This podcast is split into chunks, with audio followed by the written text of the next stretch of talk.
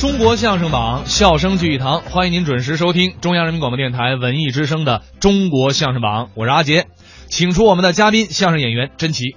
大家好，我是您的朋友甄奇。这礼拜呢，我们的话题是聊聊相声里的假，对专门请到了甄奇来和大家分享。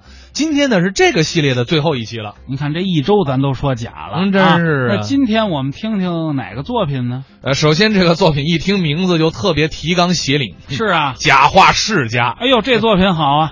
这作品听这名字应该是讽刺的，没错但是不是呢？你给大家讲讲啊。这还真不是。而且呢，这个作品是根据假话真情这段相声改编过来的。假话真情，那不是牛群和李立山老师的作品吗？改编之后呢，就换成了冯巩给牛群捧哏了。冯巩在相声作品里的人物形象也更加突出了，哟，听甄奇讲了这么多啊，我觉得大家还是挺有兴趣来听听这段作品的，是吧？牛群冯巩的。假话世家，做人难，嗯，做好人更难。做人人都说好的人，难上加难。哼要人人都说好啊，啊这种人就没有有谁呀、你，我是那种人吗？哎 呀，谁不喜欢您呢？难得是啊，大伙儿喜欢，群众喜欢，领导也喜欢。哎呀，亲人喜欢，邻居也喜欢， 认识您的喜欢，不认识的也喜欢。反正上上下下里里外外，哎呀，就没人不喜欢 您。 我这个人啊，倒是有这么个招人喜欢的弱点，知 道吗？这是不是，你知道你为什么这么招人喜欢吗？为什么呀？您有个最大的特点，什么特点？擅长说假话。合着我擅长说假话，不是我，这和家庭影响有关系啊。什么影响因为他爷爷就爱说假话。哎呀，老人家慈眉善目，哎呀，特别慈祥，说起假话来，别说面不改色。你认识我爷爷吗？不认识你怎么知道我爷爷他爱说假话？我，这么琢磨着，我爷爷是老红军，老模范，知道吗？老模范。哎呦，那更对了，他要不说假话，能老当模范吗？我跟你说呀、啊今天话不说到这儿了吗？啊你要给我讲清楚，我爷爷在什么时间、什么场合、当着什么人说的假话，证明人是谁。你要能说得上来，还则罢了；你说不上来，我告你个诬陷罪，你要负法律责任。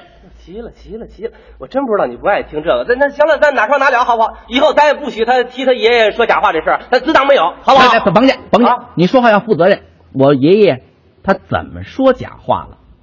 非逼我说，你非说不可。那我可就不客气了。你给我说，你听着，早在红军长征过草地的时候，马匹吃光了，草根吃光了，仅剩的半根皮带头煮熟了。大伙儿是你推我让，谁都知道，吃下去意味着生存，否则很可能走不出草地。可是你爷爷。怎么着？当时全身浮肿，因为早在五天前他就把仅剩的几粒青稞送给了伤员。当大家把这半根皮带头送到你爷爷嘴边的时候，你爷爷一拍肚子，说了一句假话说的什么？：“我吃饱了。”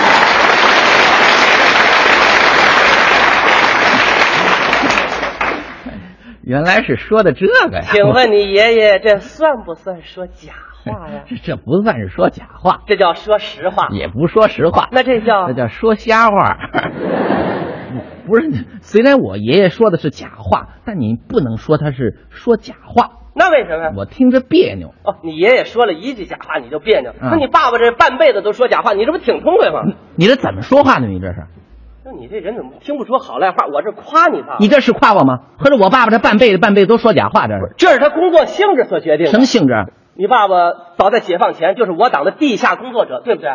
我说那那倒是，常年战斗在敌人心脏，跟敌人打交道，不说假话行吗？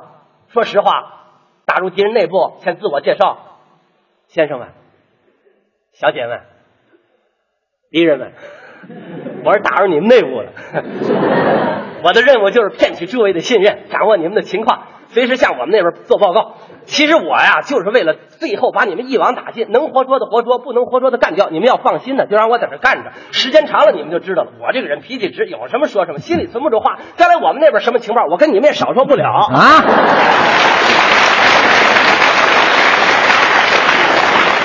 你说这有这么说的吗？是没这么说的。这方面你爸爸做的就好，是啊，四八年，为了建立巩固的东北根据地，党组织派你爸深入土匪窝子。当时土匪头子突然向你爸发问怎么问的？：“天王盖地虎，宝塔镇河妖，哇哇，正晌午时说话，谁也没有家，脸红什么？精神焕发，怎么又黄了防冷涂的蜡。？”啊，这么说你是许连长的人了？许旅长的司马副官，我爸爸杨子荣是吧？这就是根据你爸爸的事迹编的。是吗？没错，那时候还没你呢。到四九年，啊全国解放的前夜，组织上又派你爸爸到四川重庆。由于叛徒的出卖，你爸爸不幸被捕，送进了渣滓洞集中营。我爸爸到哪儿都去，为了长期潜伏下来，嗯配合越狱，根据党的指示，在敌人的刑场上，你爸爸突然装疯卖傻。行了行了行了行了行了行了，好了好了好了。那甭问啊，这个华子良啊，也是根据我爸爸那故事编的。哎，啊一点不假。哦，不，你说啊啊，这这这些事儿，他们怎么我一点都不知道啊你不知道的事儿多了，甭说你了，有些事儿你妈也不见得知道。啊？那你是怎么知道的？这话说的了，是你妈了解你爸，还是我了解你爸？那么您说呢？都不了解，因为党的机密所决定了，你爸不但要对敌人说瞎话，对自己的亲人也得说瞎话。最使你爸爸痛苦的就是被亲人、被同志误解又不能解释。当他在渣滓洞天天疯疯癫癫跑的时候，多少人骂他软骨头啊！你爸爸默默的承受了这一切，难怪有人这样评价你爸：怎么评价的？一个人说一句假话很容易。难的是一辈子说假话，不说实话，几十年如一日的编瞎话，这才是最难最难的啊！这当然，当然。是谁这么评价我爸爸？我我就知道是你。好话搁你嘴里全变味儿了。不是你理解就行。最让人纳闷儿的就是你爷爷说假话，你爸爸说假话，到你这辈子，哎呀，还是那么会说假话。 什么事儿都得有个祖传，是不 是？不是难得的是啊，你从小就说假话哎，而且啊，长那么大没说过实话。别别呃别捧假了啊你你我不是谦虚啊，我呃抽冷子也能蹦出两句实 话来。 是啊嗯那，就说你打麻将吧，啊，打麻将，你是不是特别爱打麻将不？是，现在不都是提倡这个这修我长城嘛，是不是？呃问题你行吧老输啊，哪次都得输个三十五十的 我就是这手太臭。啊。呃最可乐的，去年冬天，嗯，你把钱输光了，嗯把衣裳也输光了，就穿一个小呃裤头，迎着小西北风，打着把式就回回了家。等等等会儿，等会儿，我说我说我说牛同志，啊，关于这件事情，您有在这儿传达的义务吗？你大伙儿爱听啊。没人爱听着。你看这不不信，这大伙嗯大伙儿爱听不爱听？不爱听嗯爱听鼓掌。哎，这就叫群众的呼声。感觉这群众啊，他也有站错队的时候。那天你光光溜溜一进家门，你爱人还在屋里叉着腰，气得鼓鼓的，用手一拍桌子，啪！你死哪儿去了？是不是又去赌博去了？哎呀，我上半辈子缺了什么大德了？我找这么个败家子儿啊！你光着屁股，你还有脸回来？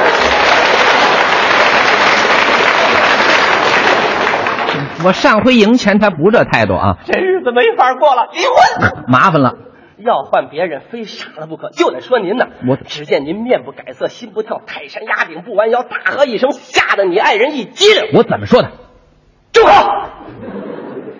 绝不允许你污蔑我们搞改革。对，先给他来个下马威，后边的词儿咱再编。同志们，为了改变我们厂的落后面貌，凑到一起出主意、想办法，整整三天三夜没合眼呢。对我们这眼睛都用火柴棍支着呢。冬天的夜晚，寒风刺骨，我们围坐在房顶上，都冻成什么样了？就是，多感人呐、至于为什么上房顶开会，那您甭管。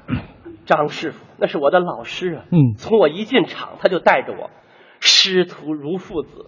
可我这么一看，这么冷的天儿，他只穿了一件背心儿啊！我把大衣脱下来给他暖暖身子。是，他这么编，他不是感人吗？老王师傅六十多岁了，退了休，还在发挥他的余热。他是有胃病的人呢。可是我这么一看，他只穿了一件背心儿啊。嗯，于是我把西服脱给了他。小赵是个刚进厂的学徒工，还是个孩子。可我这么一看，怎么样？嗯他也穿了一件背心儿。他们这开背心儿胆销会呢，这是。我把衬衣衬裤都脱给了她。李大姐已经是两个孩子的妈妈了，她的大儿子就要考高中了，可今天晚上也赶来了。我这么一看，怎么样？她也穿了一件背心儿。我们这李大姐这个意识还够开放的啊！我一想暖人先暖脚，我就把鞋脱了下来，套在她的鞋上，多一层是一层。小杨子负责记录，手都冻僵了。我把袜子脱下来，干嘛？让他当手套。这都是我应该做的。天再冷，地再寒，为人民服务心里甜。只要同志们不挨冻，我宁愿天天光着腚。这就是一种奉献精神。我冻成这样，我都能容忍。最使我痛心的是，你总以为我在跟你说假话，甚至在你的影响下，孩子也这样看我。我每跟孩子说一句，他都要去问你：“妈妈，妈妈，爸爸这句话是真的吗？”可你是怎么回答的？怎么回答的？听你爸爸的话，得反着听。嗯一个人最大的痛苦就是不被人信任。既然这样，我还有什么脸活在这个世上？我还是到另外一个世界上去吧。憋了，又憋了。说完了话，你出门要走，你爱人刚要追你，儿子说了一句话，你爱人又不追了。说的什么呀？妈妈，妈妈，我爸死不了。为什么呀？他没实话。